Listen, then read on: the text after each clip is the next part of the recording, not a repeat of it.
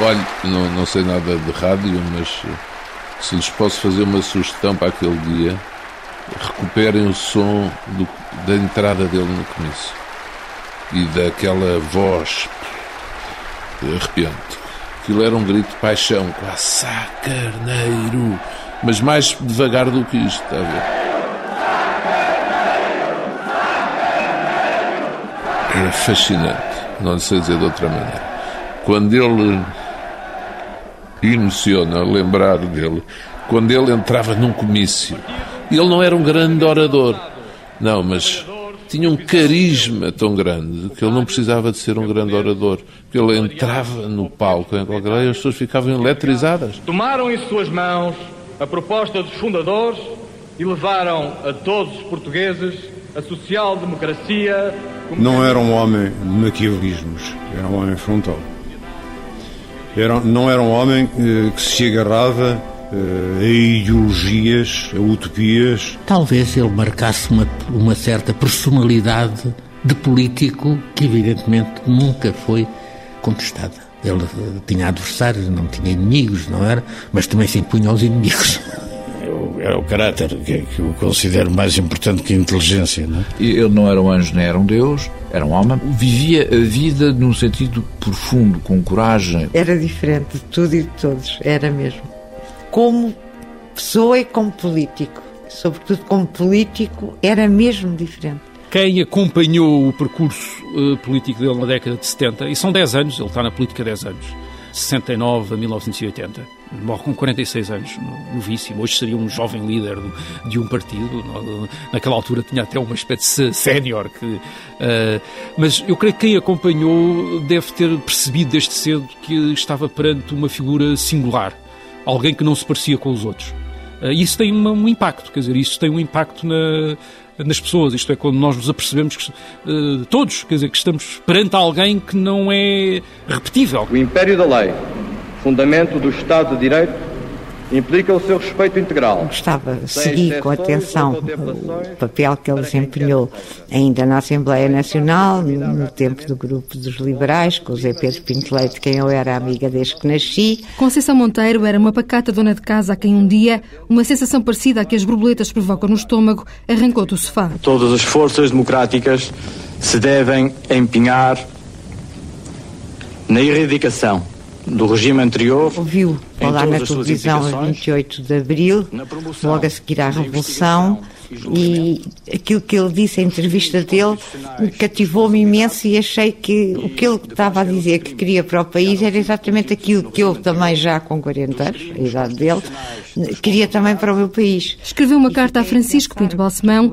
primo direito e colega do lado de Sá Carneiro na ala liberal, e escreveu sem floreados. Se decidirem criar um partido, contem comigo. Uns dias depois vi que eles anunciaram a formação de um partido e quando cheguei à noite a casa, a minha Antonieta disse, falou o primo e pede para ligar para este número, deu-me o um número, eu liguei então era, como vê, fizemos um partido político, amanhã vai ter ao Largo do Rato, que vai ser a nossa sede para ver o que é que pode, em que é que nos pode ajudar.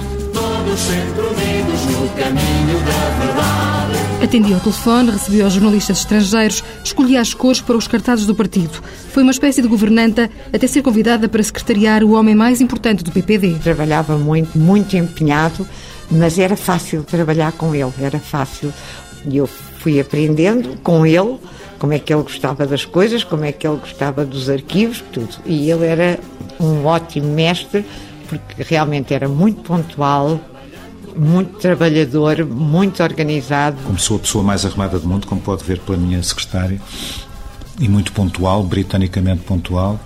Trabalhava com ele às mil maravilhas, porque eu recordo, por exemplo, na preparação da campanha eleitoral de 79, eu reunia a Comissão Permanente às nove da manhã, pontualmente todos os dias. O relógio criava engulhos aos que faziam política à noite e se os serões estavam na moda naquele tempo, mas não incomodava António Capucho. Em 1974, deixou-se encantar pela alternativa liderada por Sá Carneiro. Já era casado, já tinha filhos e não só aceitei ir para o partido em part-time primeiro, como ao fim de muito pouco tempo abandonei a minha vida profissional para abraçar esta vida político-partidária, porque acreditei nele. De facto, era uma pessoa que era muito convincente nos seus ideais. Recordo-me que eu tinha 29 anos, portanto era um miúdo mas acreditei e segui-o. O respeito absoluto pela democracia representativa e o propósito de realizar plenamente. E, de facto, confirmo, ele não era minimamente um orador comparável às grandes estrelas da oratória que hoje existem, com ou sem espelhos de que o texto à frente.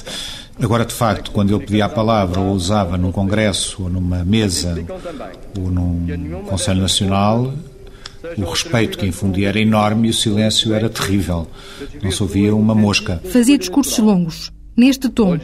Quatro ou cinco horas em esforço por causa de um problema nas costas que o atormentava desde pequeno.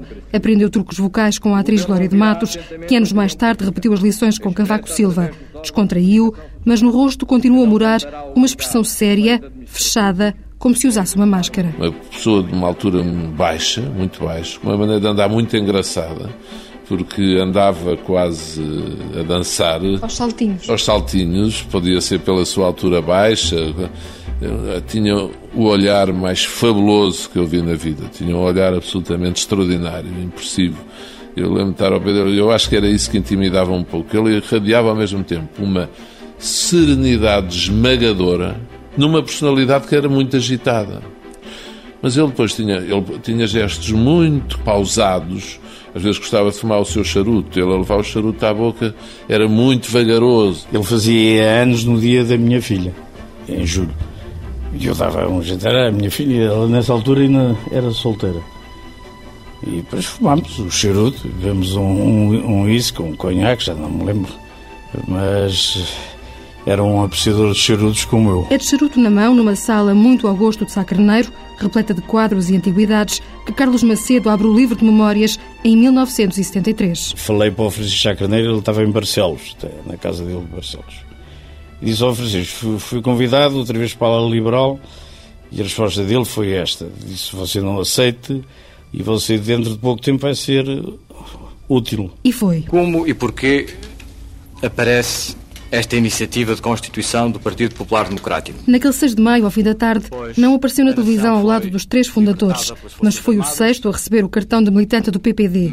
Dedicou-se à implantação regional do partido, contagiado por Sá Carneiro, de quem era amigo pessoal e com quem nem sempre teve uma relação fácil. Eu tive alguns diferendos com ele, se calhar tínhamos temperamentos parecidos, mas uh, reconheço, e já o disse várias vezes, eh, e não é por ele ter morrido, eh, ele tinha razão. Nós, na altura ainda um pouco intoxicados pela esquerda, entendíamos que haveria que escredizar, éramos sociais-democratas puros, e não, talvez ele não estivesse bem dentro da linha social-democrata. Da janela de um escritório de advogados na Vida da Liberdade, recorda-se um outro virar de costas, o do Rui Machete, que foi durante anos um dos apoios mais leais e constantes de Sá Carneiro. Quando ele morreu, havia um, um certo processo de reaproximação a propósito da candidatura do general uh, Carneiro, Soares Carneiro. Uh, digamos, quando ele morreu, eu... são coisas que nós temos no subconsciente, mas que de repente se revelam. Descobri que aquilo que nos dividia era muito secundário em relação uma amizade grande que, apesar de tudo, do meu lado subsistia, penso que do lado dele também. Ele era muito mais confrontacional uh, do que conciliador, digamos assim. E, portanto, mais propenso a romper quando as coisas não lhe pareciam corretas. Por isso é que há essa frase dele, que é o saber estar e romper a tempo.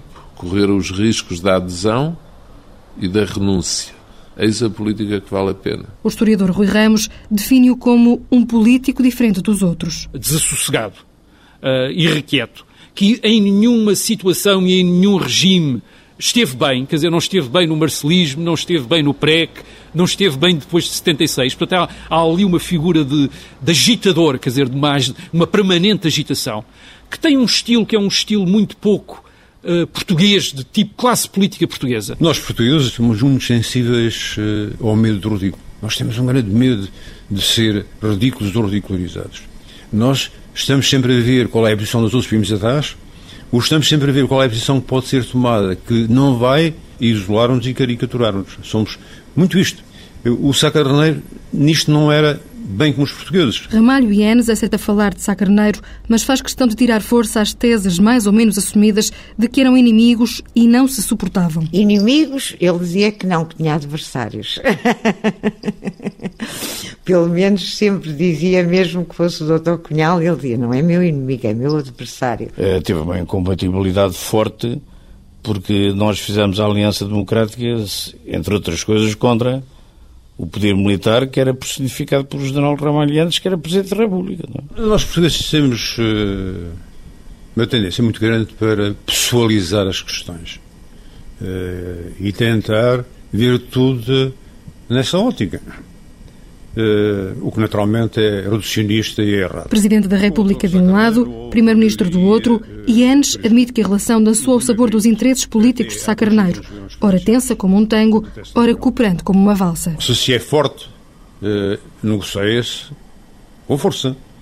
Se não se é muito forte, negocia-se uh, com cedência.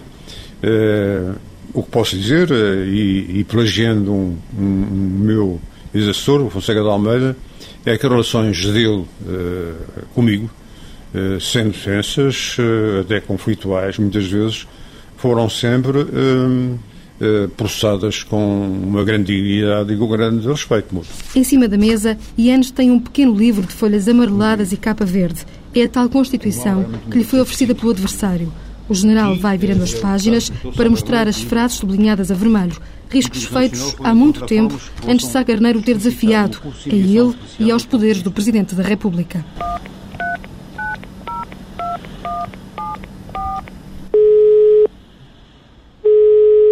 Estou, bom dia. Estou sim, bom dia. Eu estou ligada da TSF, fala Angela Braga. Olá, eu tenho uma entrevista, bom dia, tenho uma entrevista marcada com o Dr. Francisco Pinto Balsemão. Sim, senhora. Quer que eu passe já? Quero, por favor. Passar, então. Obrigada. Francisco Pinto Balsemão é muito requisitado para falar de Sá Carneiro. Encaixa os pedidos de entrevista na tarefada agenda de empresário, 15 minutos para cada, e recorda ao telefone o homem com quem se aventurou num projeto político com um nome arranjado à pressa. Isso foi feito num brainstorming em que estavam o escritor e intelectual Ruben Anderson Leitão, Marcelo Rebelo de Sousa e eu em Lisboa e o Francisco Sá Carneiro no Porto íamos eh, tentando nomes, até que o Ruben Anderson Leitão disse Partido Popular Democrático. E eu é que estava com o telefone na mão, também não havia estas modernices das altas vozes e tudo isso.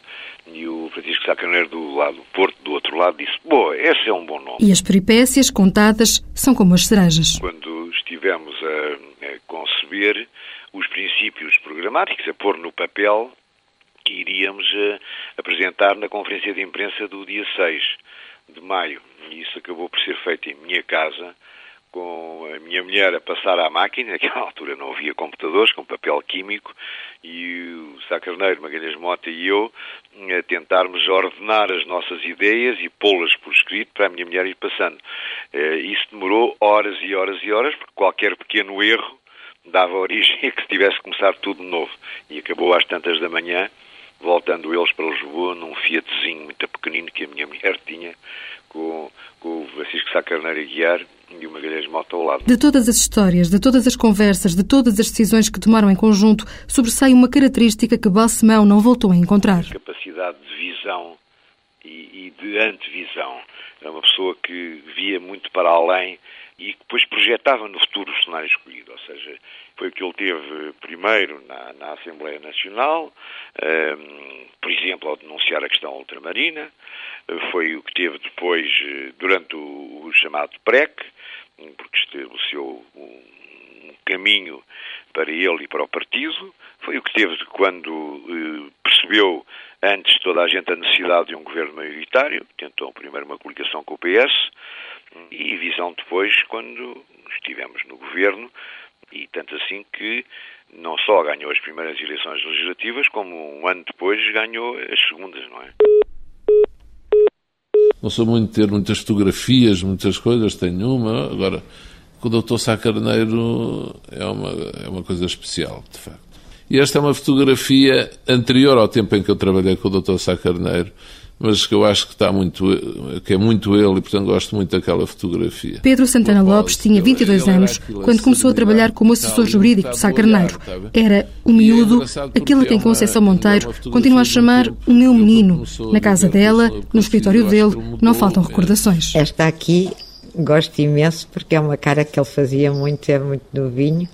Esta foi uma das primeiras oficiais que ele tirou E esta aqui, gosto imenso, acho que ele está lindo. Ainda é uma fotografia de um tempo, ele quando começou a viver com a Senhora Cassis, eu acho que ele mudou em, em muita coisa e mudou também até na maneira de vestir.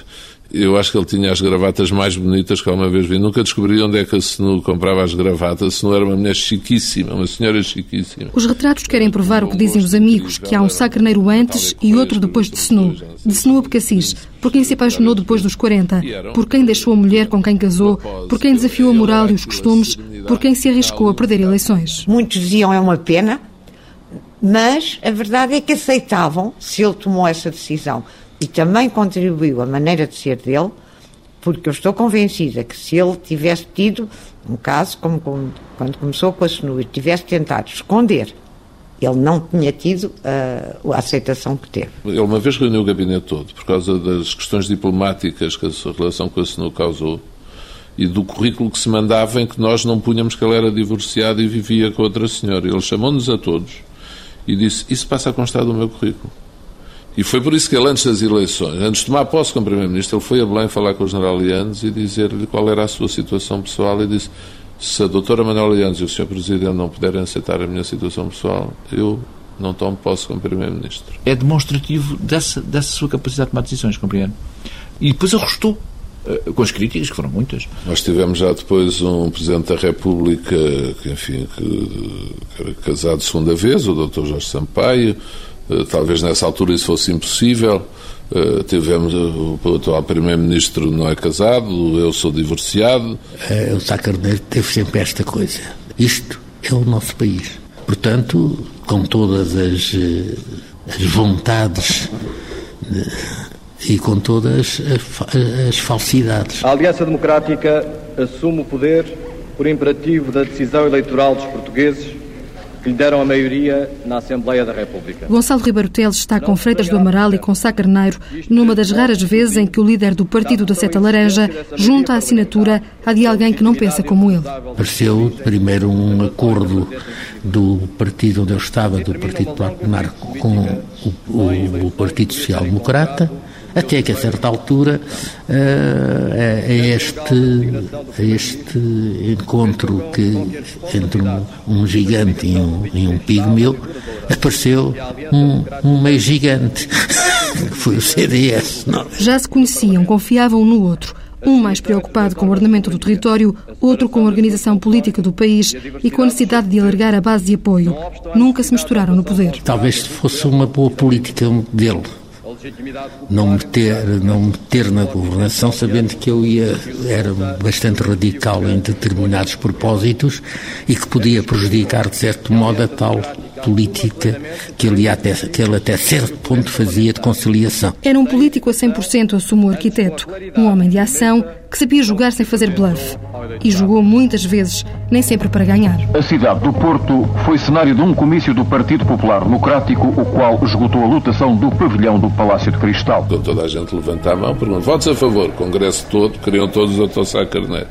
Mas abstenções e vê-se lá no canto do palco uma mão, bem tudo. Quem é? Quem é? Quem é? Quando viram que era o Dr. Sá Carneiro, toda a gente quis repetir e ele disse não e demitiu-se da presença do partido. E provocou, lá está a clarificação. Perder a cabeça nunca vi. Agora, afastar-se orgulhosamente, isso vi muitas vezes. O processo legal de designação do Primeiro-Ministro fez com que as responsabilidades da coligação política estável e duradoura que a Aliança Democrática se iniciassem no mesmo dia no Governo e no Parlamento. Com a Aliança Democrática, Francisco Sá Carneiro quase esquece o sabor amargo da derrota. Consegue duas vitórias, uma em 1979, nas eleições intercalares, outra em 1980, mas não cumpre o mandato até ao fim.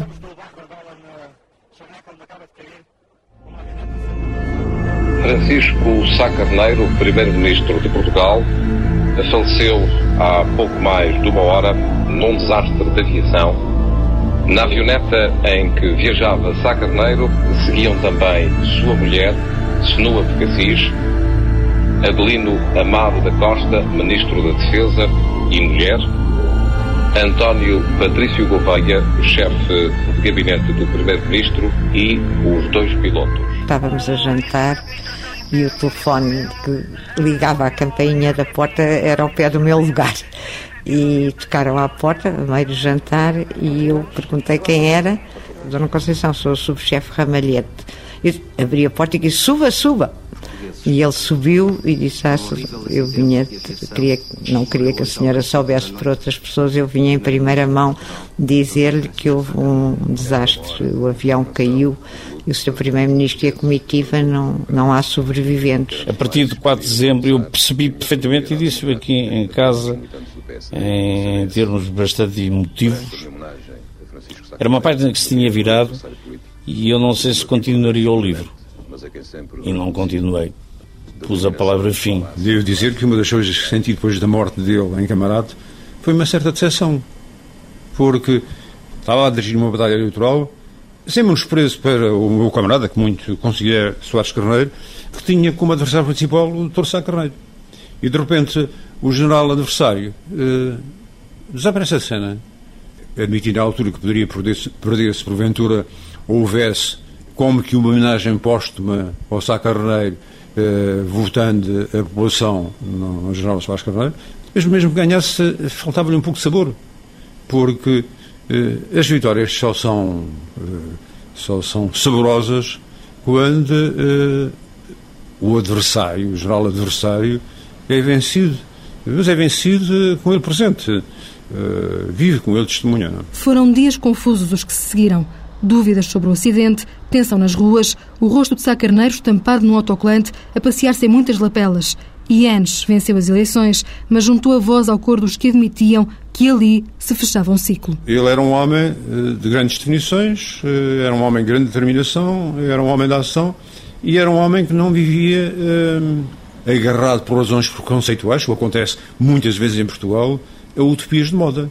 A gente vê em Portugal, infelizmente, que mesmo num período destes, eh, em que é necessário salvar já não os anéis que não existem, mas os dedos, nós continuamos a dizer que eh, não temos todos os dedos iguais e, portanto, se misturamos, se damos a mão, se calhar os dedos confundem-se. Como exemplo para, para as pessoas que estão na política, como exemplo para tudo, para a maneira de agir, para a maneira de ser e para a verticalidade, evidentemente que, uh, que o Sá Carneiro fica. Ninguém põe em causa, o busto dele aparece nos congressos, uh, todas as pessoas, ou quase todas as pessoas, uh, sobretudo então muitas das que não conheceram, fazem referências à, figura do Sacramento, mas nunca leram os seus discursos, Uh, nunca contactaram com ele. Há muitas estátuas, estatuetas, mas isso é parte menos fundamental, até porque, embora seja um homem com umas feições muito marcadas, muito pronunciadas, não conheço uma única de que goste. Entre o busto, a fotografia, gosto muito desta, deste quadro feito com pontos. A mim é o que me marca mais pela, pela cor, pelo olhar, eh, este tipo de pintura feita à base de pontos tem esta grande vantagem também de deixar o colorido. Sacaneiro era um homem explosivo, a explosão tem a ver com cores, a cores tem a ver com, com alegria, a alegria tem a ver com a irreverência. Simboliza bem aquilo que Sá Carneiro era, este cocktail de pontos. Há bustos, sim senhor, um por cada andar do número 9 da São Caetano Alapa, em Lisboa. Há quadros, fotografias, livros, mas o secretário-geral do partido, Miguel Relvas, garante que há muito mais. Uh, o PSD é um partido muito insatisfeito, uma força coletiva muito insatisfeita. O PSD não tem problemas, não é por acaso que todos os outros partidos juntos não foram capazes de gerar tantos líderes como este partido gerou ao longo dos, dos anos, porque este partido, quando não está satisfeito, muda. Este partido procura eh, dar ao país aqueles que poderão ser os que têm melhores condições para transformar eh, Portugal. Foi sempre assim ao longo da nossa, da nossa história, muitas vezes traumatizante, muitas vezes difícil, de divergências, de dificuldades, de obstáculos.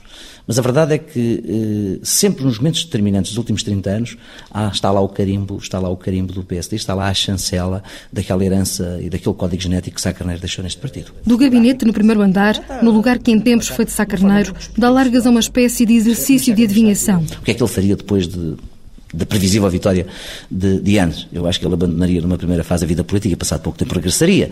Eh, regressaria com um novo projeto, regressaria com uma nova, com uma nova, com uma nova atitude.